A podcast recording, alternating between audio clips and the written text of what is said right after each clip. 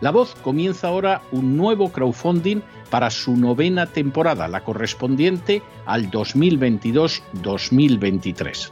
Lo hace además en unos momentos en que la libertad de expresión está más amenazada que nunca en décadas en España, en Hispanoamérica y en el resto del mundo. Una vez más, como en las temporadas anteriores, está en sus manos la conclusión o la continuidad del programa La Voz.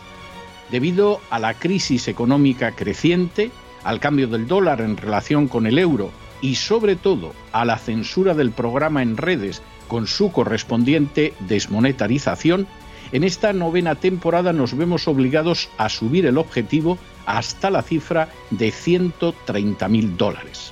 Con el crowdfunding se mantiene la emisión en directo, en abierto y de forma gratuita del programa a través de YouTube, iBox, SoundCloud, Spotify, Apple Podcasts, Google Podcasts, Tunnel y Stitcher. Además, por supuesto, de en cesarvidal.tv. De hecho, es este crowdfunding el que permitirá poder seguir emitiendo en cesarvidal.tv, ya que sin la continuidad de la voz no puede haber continuidad de contenidos en ese canal televisivo. Si la voz, tras la conclusión de esta temporada, no pudiera regresar en el mes de octubre, quizá no sucedería algo tan grave. Una vez más, habría quedado de manifiesto como tantas veces a lo largo de la historia de las naciones hispanas, que para muchos es preferible quejarse, protestar o amargarse a enfrentarse de manera práctica con un problema concreto. No pasaría nada. La voz simplemente dejaría de emitirse por la sencilla razón de que no hay suficientes personas dispuestas a asumir el apoyo de su causa, que es la de la libertad y de la verdad la de la información independiente y la opinión rigurosa, la de la lucha contra las tiranías y contra aquellos proyectos que pretenden convertir en esclavos a los seres humanos. Si piensan que merece la pena seguir escuchando día a día la voz, son ustedes bienvenidos a la hora de contribuir al nuevo crowdfunding que permitirá que puedan escuchar este programa radiofónico una temporada más. Muchas muchas, muchas gracias por todo. God bless you. Que Dios los bendiga.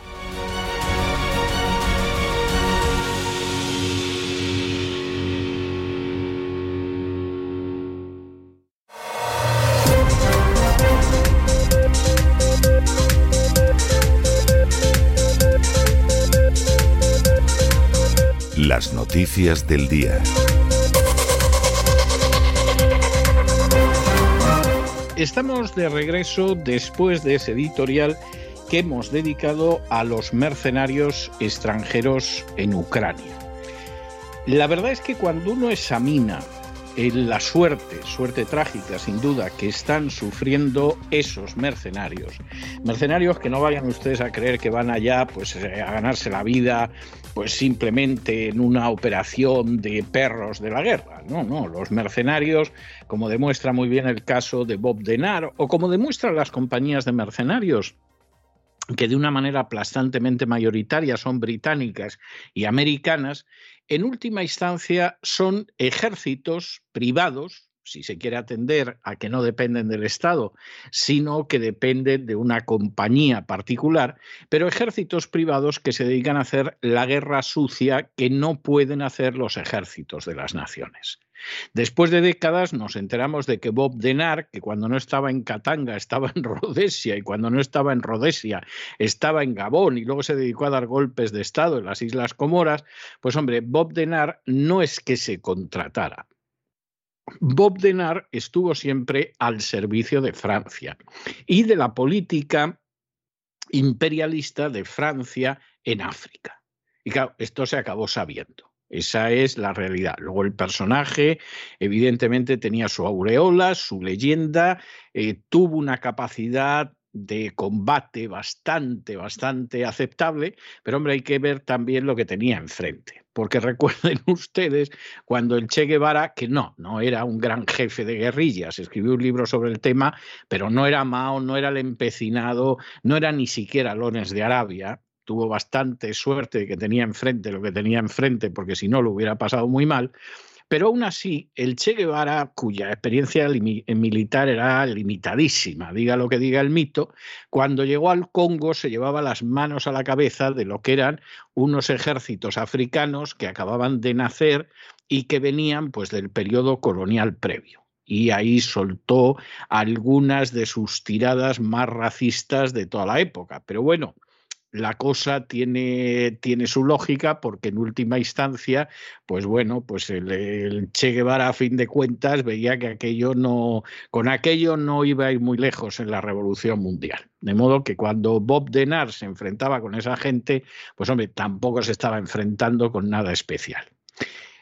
En un número aproximadamente de 7.000, que no son pocos, y con otros 3.000 y pico todavía por llegar, a Ucrania han ido afluyendo mercenarios que, hombre, son de países bastante interesados en el conflicto, porque es verdad que sí, han ido de docenas de países, pero hay un goteo de tres, de cuatro, en fin, gente contratada en algún caso.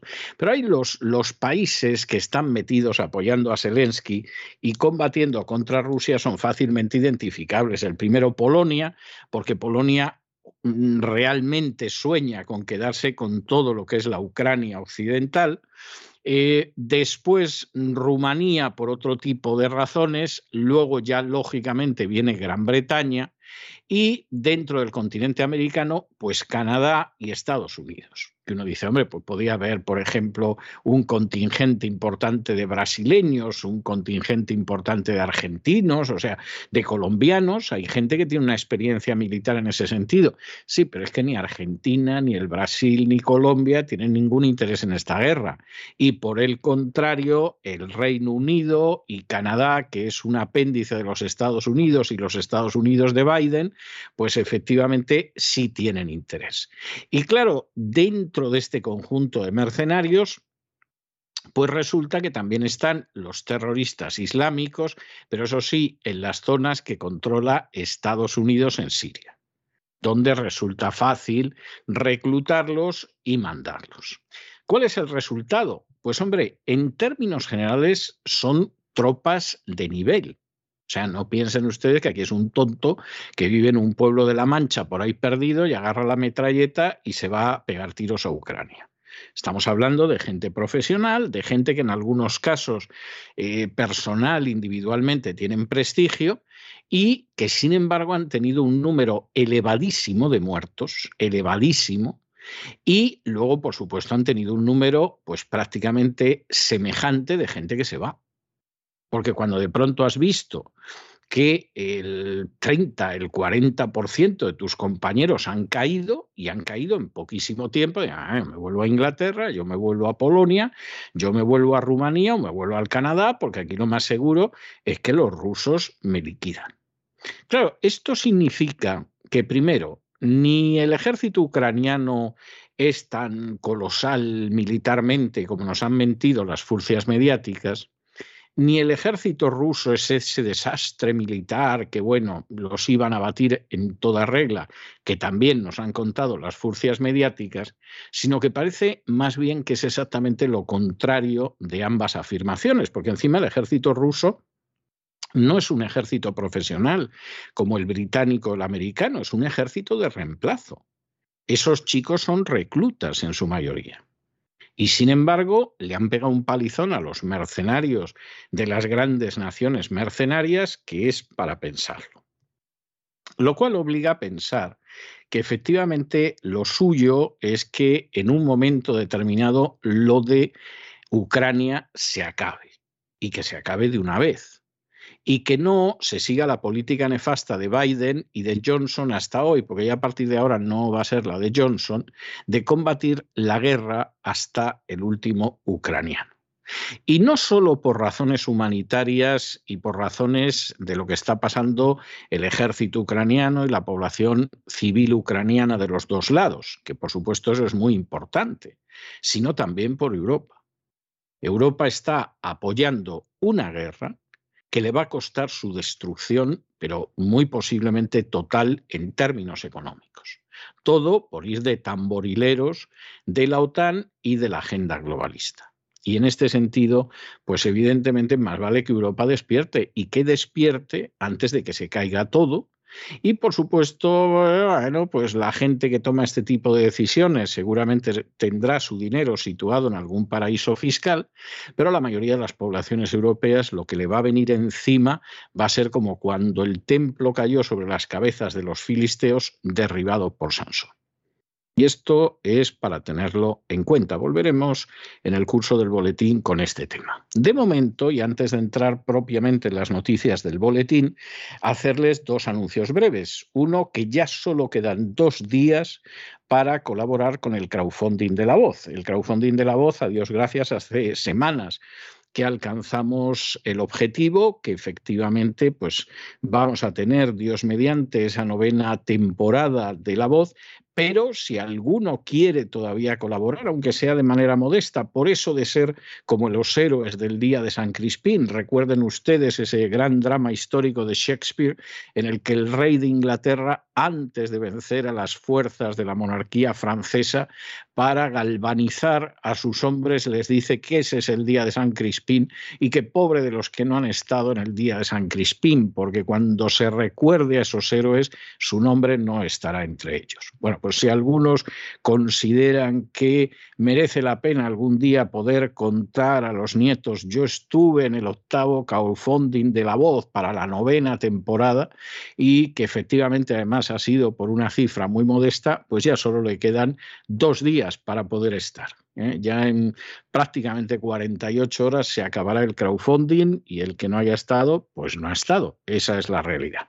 Y segundo anuncio, recordarles que a las 12 del 15 de julio acaba el plazo de presentación del el premio de novela cristiana César Vidal que otorga la Agustín Agency, que por cierto ya lleva muy adelantado la, la, lectura de originales, pero todavía hasta el 15 de julio a las 12 de la noche pueden ustedes presentar originales. De manera, ya saben ustedes que las bases las tienen en www.cesarvidal.com o en www.theagustinagency.com. Y ahí pueden ver si todavía se animan, porque hasta el 15 de julio a las 12 de la noche tienen tiempo. Y ya entramos directamente en el editorial y como tenemos por costumbre lo hacemos comenzando por España, donde hay una nueva vuelta de tuerca. Seguramente luego con don Lorenzo Ramírez vamos a detenernos unos minutillos en esto. Pero ya en la época de Montoro, Montoro decidió el dinero con el que podías pagar en efectivo, el dinero que podías sacar de los bancos y el dinero que podías tener en efectivo en casa. Todo esto no solamente era una manera de hacer un favor a los bancos, para que todas las operaciones pasaran por los bancos y se llevaran su comisión y pagara pues, los pobres infelices de siempre, que también. Esto fue fundamentalmente una jugada de Montoro para que en un momento determinado, si había un corralito, que el corralito se veía más que posible, pues bueno, que ya la gente estuviera medio cocinada de cara al corralito. Bueno, pues ahora resulta que la cosa va más allá. Y si pretenden ustedes sacar más de mil euros en un cajero en un momento determinado del banco, pues van a tener ustedes que explicar por qué. Y bueno, pues es que yo, es mi dinero. No, no, no. Tiene usted que explicar por qué, porque si no, no lo puede sacar.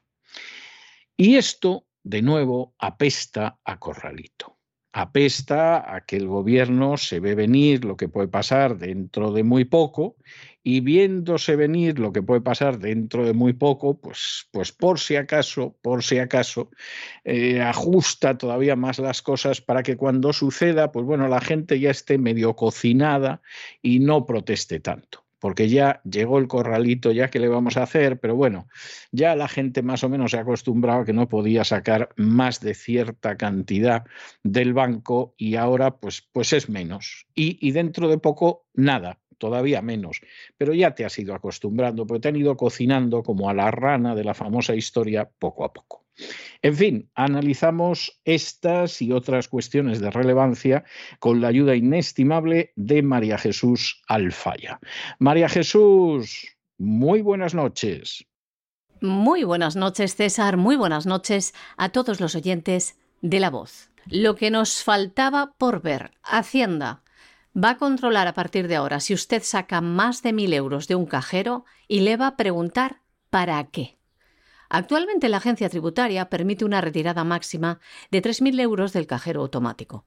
Para poder obtener una cantidad superior, habrá que proporcionar el correspondiente justificante que lo obtenemos dentro de la oficina bancaria, que automáticamente notifica el movimiento al Banco de España y a la agencia tributaria. Pero esto, como les decimos, ha cambiado. Hacienda le va a empezar a controlar. Si usted saca más de mil euros en un cajero, en ese momento recibirá una llamada de su banco al que tendrá que justificar para qué saca ese dinero. Es decir, usted tiene que dar explicaciones a Hacienda de qué, por qué y para qué saca usted su dinero de su banco. Increíble. Con esta medida, dice Hacienda, que pretende evitar el fraude fiscal y el blanqueo de capitales. Bueno, bueno, bueno, bueno, y como por supuesto a Hacienda no le salen las cuentas, este año ha aumentado el bonus a sus esbirros, lo cual es muy significativo.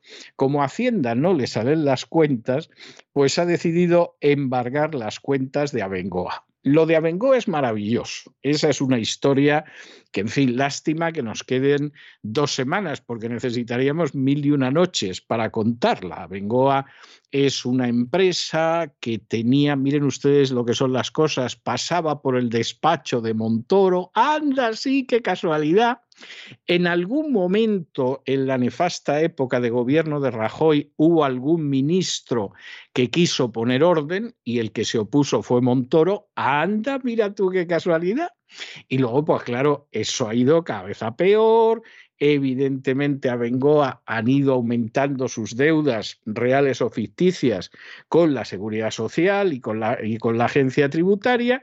Y en un momento determinado, pues el Ministerio de Hacienda ha decidido que embarga todas las cuentas del grupo Abengoa, lo cual es fantástico porque esto lo que significa es que ahora Abengoa no puede pagar las nóminas, no podrá cobrar un céntimo de sus clientes y todo el dinero pues se lo va a llevar a Hacienda. Esto es verdaderamente maravilloso. Esto es algo maravilloso, porque de nuevo Sucede, aunque a escala grande, con corruptelas tremendas, con Montoro zascandileando por ahí en medio, algo que suele ser muy habitual en la acción de la agencia tributaria en España. Y es que como no hay dinero, pues se pisotea la ley.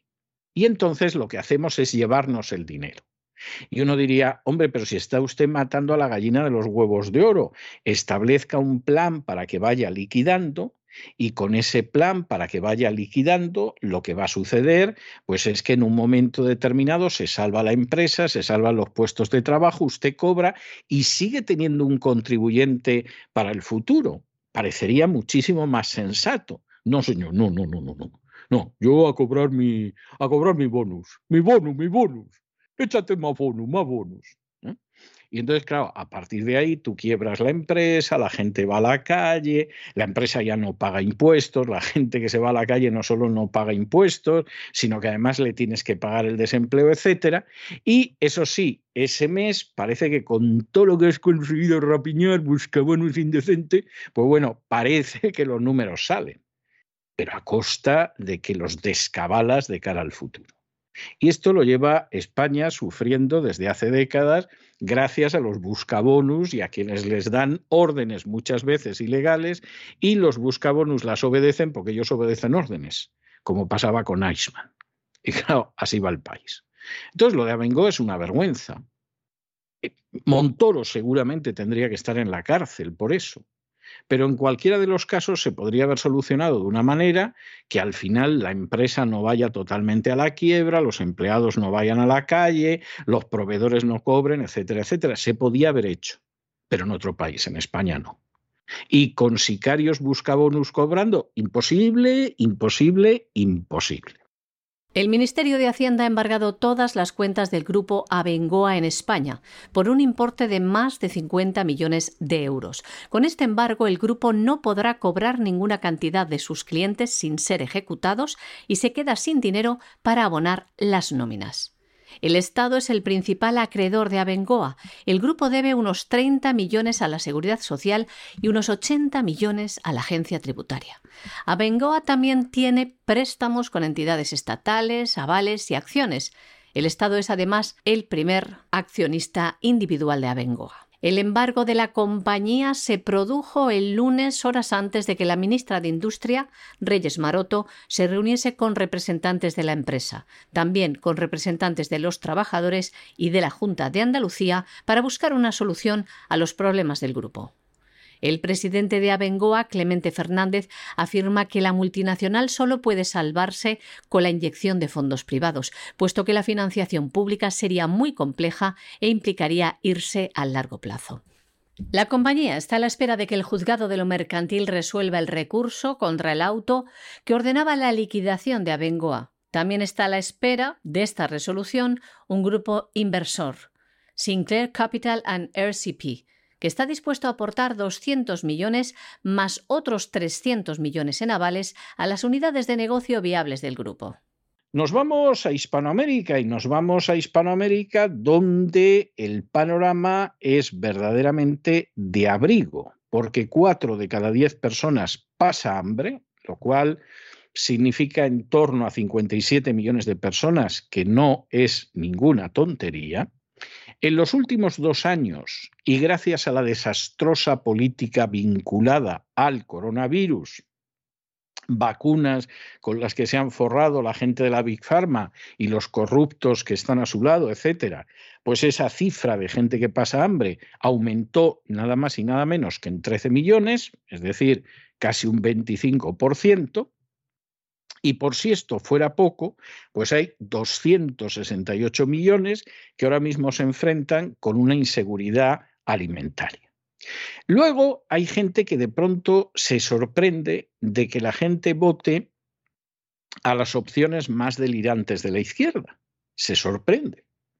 Y es para decir, pero bueno, vamos a ver, primero, opciones patrióticas en Hispanoamérica, más allá de Bolsonaro, y en cierta medida, el presidente de Guatemala no hay. No hay. La gente está en la división entre izquierdas y derechas, pero todos en mayor o menor medida en la agenda globalista. Punto uno. Segundo, ¿cómo lo ha hecho la derecha? Rematadamente mal. Pueden hacer ustedes los cálculos que quieran, que si el Producto Interior Bruto subió no sé qué, que si no sé cuántos. En general lo ha hecho mal y ha habido una corrupción escandalosa.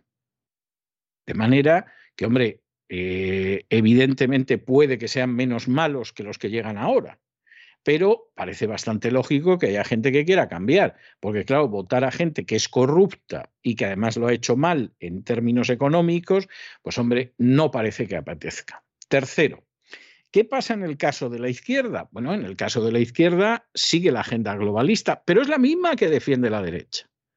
De manera que en el tema de la oposición entre patriotismo y agenda globalista, en términos generales, el electorado no ve ninguna, porque unos y otros están igual. A veces te dicen que no, que están en contra, como Lasso, pero luego llegan al poder, como Lasso en el Ecuador, y hacen lo mismo, exactamente lo mismo, que los siervos de la agenda globalista de la izquierda. Y claro, aquí el dilema que se produce es, Diferencia entre la visión globalista entre unos y otros no hay. En términos generales, no hay. Y aquí hay una crisis económica que es enorme, que ha venido vinculada a los intereses de la Big Pharma y a intereses internacionales. Y en medio de esa situación miran a unos y a otros y dicen, bueno, ¿quién va a hacer algo por nosotros? ¿La derecha que se ha vendido a la agenda globalista? ¿Y que ha dado los resultados de miseria que ha dado? No. Y si fuera una izquierda que efectivamente va a ir buscando la justicia, etcétera, etcétera, la vamos a votar. Los han engañado. Nosotros no les vamos a negar que les han engañado y que las izquierdas que llegan al poder efectivamente no van a ir en esa dirección, van a someter al país a la agenda globalista. Económicamente es muy posible que todavía gestionen peor que la derecha y por lo tanto los partidarios de la agenda globalista van a poder saquear el país con mucha más facilidad. Pero la gente que ve la miseria, que ve cómo los oligarcas de siempre en su país han seguido lucrándose con la miseria mientras la gente pasaba hambre, que ve cómo esas pequeñas élites oligárquicas en lo único que están es en combatir por ver quién se hace con el poder y por el quítate tú que me pongo yo. Y luego, sin embargo, han ido viendo cómo en dos años aumentaba la miseria, pues no tiene nada de particular que voten el voto de carácter miserable.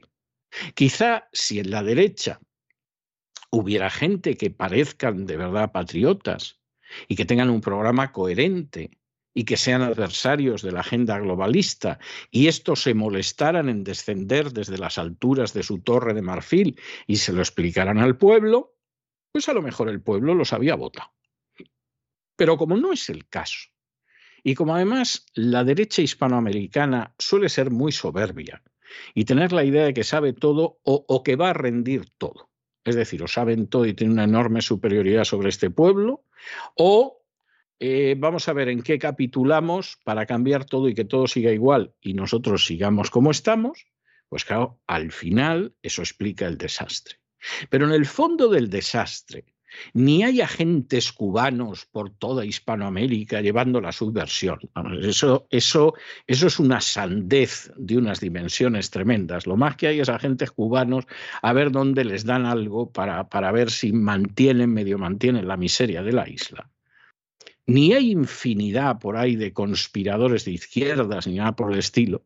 La única conspiración que hay, y es un peligro mundial es la de la agenda globalista, que cada vez es más descarada. Y lo que sí hay como consecuencia de las medidas que se han llevado a cabo en relación con la agenda globalista es un aumento del hambre y de la miseria. Y con ese aumento del hambre y de la miseria, pues Hispanoamérica ahora mismo es un volcán. Si se encuentran con un nuevo confinamiento a la vuelta del verano, pues evidentemente ya se pueden ustedes imaginar cómo se va a poner Hispanoamérica.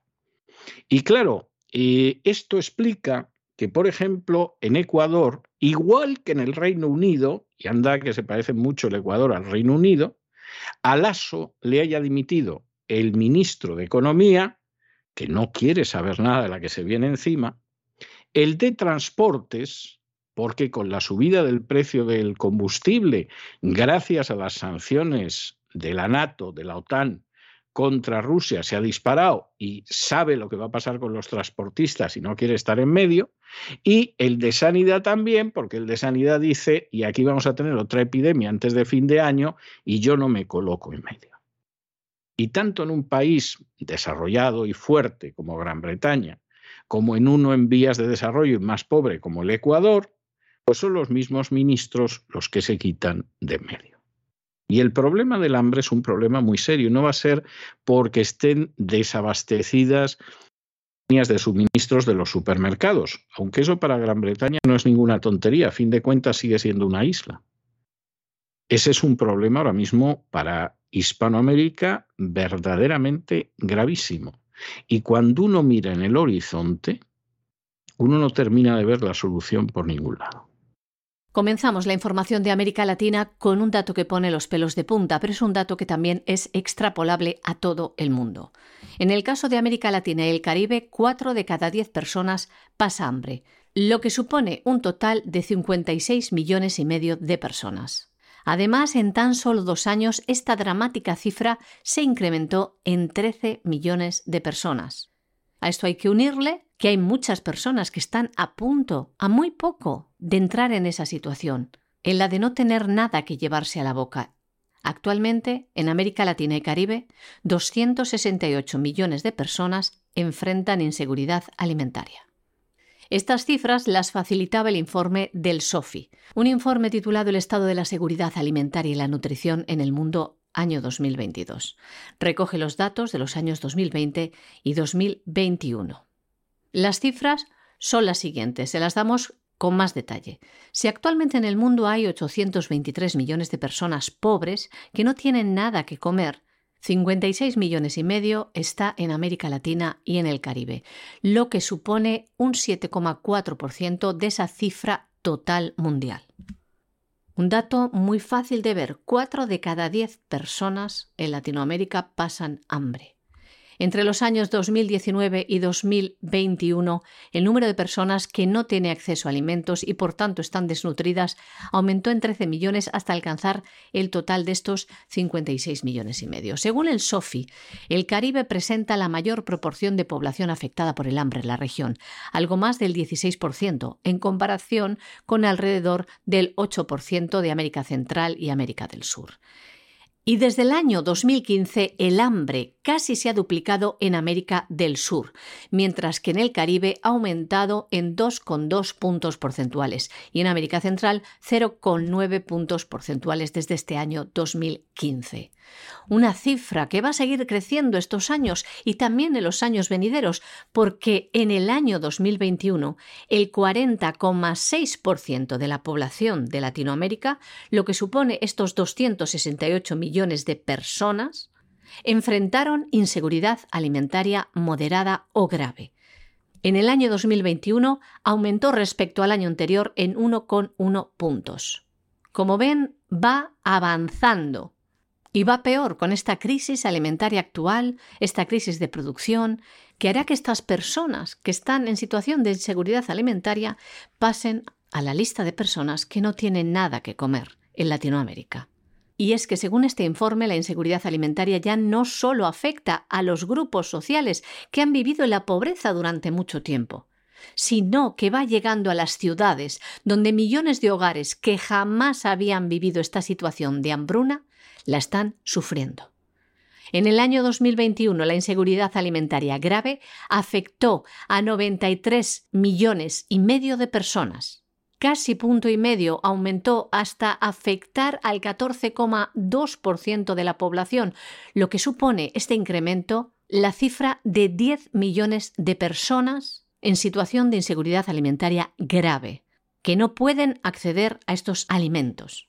10 millones de personas más que en el año 2020, en el año 2021, pero 30 millones más desde el año 19. Y el panorama va a ir a peor, no lo decimos solo nosotros, sino el propio Sofi, que estima lo siguiente. Pone cifras a lo que se nos viene encima. A finales de este año, el número global de personas desnutridas aumentará entre el 7,6 y el 13,1% en el mundo, lo que significaría para América Latina y el Caribe un aumento de 0,62%, es decir, de 350.000 personas desnutridas más, según una estimación a la baja, o en una estimación mucho más severa, este aumento sería del 1,13%, es decir, 640.000 personas en América Latina y en el Caribe estarían en un estado de hambruna y desnutrición durante este año 2022. Bueno, y mientras tanto, los haitianos saliendo en todas las direcciones, por supuesto, quien está sufriendo más el éxodo de Haití es la República Dominicana, porque dentro de los planes de la agenda globalista esté que desaparezca la República Dominicana y acabe quedando deglutida por los haitianos, esto está más claro que el agua, es un plan de la agenda globalista que se está llevando a cabo de manera milimétrica, pero claro, hay gente que en un momento determinado no está en absoluto por la labor de quedarse con los haitianos. Cuba, nada más y nada menos que Cuba, ha devuelto a centenares de haitianos que llegaron a sus costas en el mes de mayo y en el mes de junio. ¿Y por qué lo hace? Pues porque no los puede acoger. Es decir, Cuba, en todo caso, en todo caso, lo que puede hacer en un momento determinado es mandar cubanos, sobre todo al sur de la Florida. Si puede a Nicaragua y a donde sea. Quitarse población, porque así son menos bocas que alimentar. Pero recibir no. Hombre, alguna persona muy de izquierdas para que llegue a Cuba y hable de lo maravillosa que es Cuba y lo bien que está Cuba y parece mentira cómo tratan así a Cuba, etcétera, etcétera, pero en términos generales es imposible. Y desde luego, en el caso de lo que es en estos momentos Haití, que tenía un presidente que era Jovenel Moïse, que acabó oportunamente asesinado, pues la meta es acabar con la República Dominicana. Pero mientras tanto, los pobres haitianos de a pie, que no saben muy bien cuál es la meta, lo que intentan es huir, y muchos acaban en Cuba y donde sea. Continúa el éxodo de personas que salen de Haití.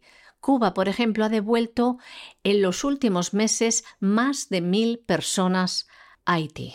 Las autoridades cubanas repatriaban ayer miércoles a 178 inmigrantes haitianos que habían recalado las costas al norte del municipio de Caibarien. El grupo de haitianos, integrado por 31 niños, 46 mujeres y 101 hombres, viajaban en una embarcación que naufragó a finales del mes pasado frente al litoral de Cayo Francés. Fueron rescatados y atendidos, ubicados en un alojamiento temporal hasta ser devueltos a su país por vía aérea. La vicegobernadora de Villa Clara, Milaxi Sánchez, explicaba que la devolución de estos inmigrantes se efectuaba en virtud de los compromisos internacionales en materia de inmigración de los que Cuba es parte. Hay que decir también que el pasado 24 de mayo otra embarcación con 842 personas procedentes de Haití, que tenían como objetivo llegar a territorio estadounidense, también recaló en las costas cubanas. Ese numeroso grupo de inmigrantes haitianos fue devuelto hacia Haití en seis vuelos, con salida desde Villa Clara. Según datos oficiales, desde el año 2001 al año 2021, solo a la provincia cubana de Guantánamo llegaron un total de 76 embarcaciones en las que viajaban más de 4.000 inmigrantes haitianos. Los ciudadanos de Haití llevan meses saliendo de la isla rumbo a los Estados Unidos. Desde mediados del año pasado, decenas de miles de ellos, muchos de ellos procedentes de Chile y Brasil, han atravesado el continente americano hasta llegar a México para intentar entrar desde allí a los Estados Unidos y solicitar asilo. Muchos han tenido asilo en los Estados Unidos. Los que no logran llegar piden este asilo a México, donde el número de solicitudes de haitianos creció más del triple en el año 2021 con respecto al año anterior. Muchos de estos haitianos van a la vecina República Dominicana y son deportados inmediatamente. El presidente Luis Abinader tuvo que comenzar a construir un muro el pasado mes de febrero para contener el asalto a sus fronteras. Haití es el país más pobre de América. Un 60% de su población vive bajo el umbral de la pobreza. Según el Banco Mundial, la tasa de desempleo en el país es del 15,5%, una cifra que realmente es mucho mayor. Las bandas delictivas se han apoderado de los barrios. Incluso el presidente Jovenel Moise fue asesinado en un extraño incidente. Y el país, sumido en protestas por alzas de precios e incapaz de reponerse de terremotos, huracanes y brotes de cólera, dista mucho de ofrecer perspectivas a sus 11 millones de habitantes. Bueno, y nos vamos a internacional y lógicamente tenemos que empezar con la dimisión del primer ministro británico, del premier Boris Johnson. Ayer, cuando le dimitieron a Johnson el ministro de Sanidad, vamos, los encargados de Economía, de Transportes y de Sanidad, evidentemente la situación era difícil. Y Johnson intentó hacer lo mismo que ha hecho Lasso, es decir, yo me quedo aquí y además digo que el quedarme es un mérito. Y entonces, efectivamente, esa era la idea. Pero claro, al final del día, la cosa estaba tan tensa, empezaba a dimitir otra gente, que Johnson ya dijo, bueno, yo me voy, me voy, pero en cuanto que se sepa quién me sustituye, porque no puedo yo dejar esto así, esta mañana ya se iba, aunque no se supiera quién lo sustituía, porque se le iban por decenas los altos cargos. Se le fueron seis ministros, se le fueron 22 secretarios de Estado, 22 secretarios parlamentarios, tres vicepresidentes del Partido Conservador y al final, pues Boris Johnson no ha tenido más remedio que marcharse. ¿Qué pasa con Boris Johnson y por qué ha caído Boris Johnson? Bueno, pues Boris Johnson ha caído por fundamentalmente dos razones. Primero, por mal casarse. Que dirán ustedes, pero ¿qué, ha dicho usted? ¿Por mal qué? Por mal casarse. El señor Johnson está casado con una feminazi que es realmente el caballo de Troya dentro del gobierno conservador para que el gobierno conservador haya ido apoyando la agenda globalista cada vez de la manera más enloquecida posible. La última estupidez que dijo Johnson, o una de las últimas, y era que la guerra de Ucrania pues, se debía al carácter masculino de Putin, porque claro, si Putin hubiera sido mujer, pues no hubiera habido guerra en Ucrania. Esa, esa era una imbecilidad de calibre 133 que había surgido de la meninge de la esposa de Johnson. Esto fuera de Gran Bretaña no es muy conocido, pero en Gran Bretaña sí. Y había un sector del partido cada vez más hartito con Boris Johnson, porque estaba haciendo la política desde un partido de derecha que haría un partido de izquierdas, además enloquecido. Y como en Gran Bretaña se da la circunstancia de que el votante pesa mucho en el Parlamento, no es como en España, que van, votan y luego los que han elegido hacen lo que les sale de las narices porque ellos depende su futuro solamente de la cúpula corrupta del partido y entonces lo que les dicen en la cúpula corrupta ellos dicen sí, sí, amén, amén, amén y lo que piensen sus votantes les importa un pimiento. Esto en Gran Bretaña es imposible. Porque en Gran Bretaña, en cada circunscripción, en cada constituency, resulta que el miembro del Parlamento tiene que ir determinados días y a determinadas horas todas las semanas a atender las quejas, las reclamaciones y las palabras de sus electores y no le quedan más narices que estar ahí para atenderlas. Pero claro, aquí queda también una cosa clara y es que si efectivamente usted hace determinadas tonterías, no lo vamos a votar. Con lo cual, el elegido si no por bondad, decencia y principio, sino por simple instinto de conservación, tiene que escuchar lo que le dicen sus votantes. Y claro, los votantes le llegaban al miembro del Parlamento y le decían, oiga, pero el Premier Johnson, ¿cómo puede decir esta estupidez? Oiga, pero ¿qué política está llevando a cabo el Premier Johnson? Que es que se da la circunstancia que está llevando a cabo la política que tendrían aquí las izquierdas más enloquecidas. Oiga, pero ¿qué es esto? Oiga, que no les votamos en las próximas elecciones, etcétera. Y ya tenía a un sector del partido verdaderamente muy irritado. Pero claro, ahora viene la segunda. Y la segunda es que Gran Bretaña ha ido de tamborilero mayor, de palanganero máximo de la política de Joe Biden en Ucrania. Cosa lógica, porque esto viene desde el maridaje que en su día tuvo Blair con Obama, como previamente lo, lo, había tenido con Bush. A Blair le dijeron que si quieres destacar a escala mundial, tú pégate al presidente de los Estados Unidos, lo hizo, le fue bien, se convirtió en un criminal de guerra que seguramente nunca se va a sentar en un banquillo, pero esto dejó metido en un cenagal al Reino Unido de campeonato. Y aquí pues sucede lo mismo. Claro, hoy se despide Boris Johnson y dice lo que han hecho bien. Entonces, lo que han hecho bien bajo su mandato ha sido el Brexit, que no deriva de él, la pandemia del coronavirus que no la pudo hacer peor, porque encima se iba de chupichanda y de fiesta y de bailongo, mientras los británicos estaban absolutamente confinados, y luego la cuestión de Ucrania. La cuestión de Ucrania que puede reducir al hambre a Gran Bretaña, de manera literal. Porque si sigue subiendo el precio de la gasolina y los transportistas ingleses, que están mucho más cerca de los holandeses que de los españoles se lanzan a la calle, ese país pasa hambre. Porque ese país, la mayor parte de la comida que consume a diario, la importa. Y para eso necesita transportistas. Y no es un transportista que viene de un lado de Gales a Inglaterra o de Inglaterra a Escocia. No, no, es que vienen del continente.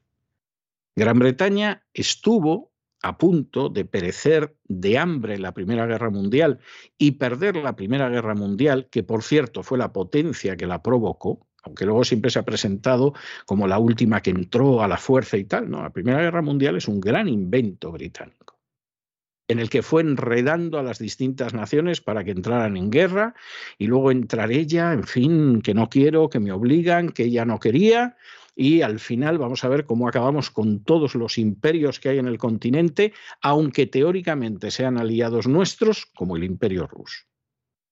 Y por supuesto los que están enfrente, o sea, los turcos, los alemanes, los austrohúngaros, a esos los laminamos. Y lo hicieron, lo hicieron. Polonia, que entonces formaba parte del imperio ruso, antes de la Primera Guerra Mundial ya le habían garantizado la independencia separada del Imperio ruso, y con otros que eran sus aliados, y con otros igual. Y cuando en el año 17 Inglaterra estaba a punto de caer de rodillas simplemente por, por hambre, por el bloqueo submarino de Alemania, bueno, pues en esos momentos entra en guerra Estados Unidos y gracias a la entrada de Estados Unidos, Gran Bretaña gana la guerra y tuvimos una Segunda Guerra Mundial. Pero ciertamente Gran Bretaña tiene problemas de alimentación reales, porque ser una isla es una isla. Y la gente ya procura variar algo esa espantosa dieta inglesa que ha salvado a Inglaterra de una invasión extranjera durante siglos. Eso también hay que reconocerlo. Y esa es una situación real para Inglaterra este invierno. Y la culpa la tiene Inglaterra por apoyar a la NATO, a la OTAN en Ucrania. Entonces se marcha Boris Johnson después de que la gente de su partido pues ha respirado y la bolsa de Londres igual y dice de lo que está orgulloso y es de esto. anda Boris, anda, vete marchando y no vuelvas, por favor. Ha sido un goteo constante pero incesante de renuncias de los miembros del Ejecutivo de Boris Johnson que le han empujado a renunciar como primer ministro del Reino Unido. Ayer mismo decía que no iba a dimitir, pero las cartas de renuncia seguían llegando a su despacho, un total de 57 dimisiones, de las cuales seis corresponden a miembros del Consejo de Ministros, 22 a secretarios de Estado, otras 22 a secretarios parlamentarios, cuatro enviados de comercio y tres vicepresidentes del Partido Conservador. Todos protestan por su liderazgo y por los escándalos, como las celebraciones en Downing Street en pleno confinamiento, y también por su gestión en el caso de las denuncias por el comportamiento de Pincher, que supuestamente realizaba tocamientos a sus compañeros. Boris Johnson, de 58 años, reconoció en su declaración de renuncia que las últimas horas ha intentado convencer a su gobierno de que sería extraño reemplazarlo ahora y ha lamentado haber fracasado en estas discusiones, al tiempo que ha admitido que en política nadie es imprescindible. El líder conservador también ha dicho que estaba triste por renunciar al mejor trabajo del mundo y justificó seguir luchando en las últimas horas para cumplir el mandato que ganó en las elecciones generales de diciembre del año 2019. Decía Johnson lo siguiente, sentía que era mi trabajo, mi deber, mi obligación, seguir lo que comenzamos en el año 2020. El Premier ha agregado en esta declaración que se sentía inmensamente orgulloso por los logros de su gobierno, como el Brexit, la crisis de la pandemia y hacer frente a la agresión rusa en Ucrania.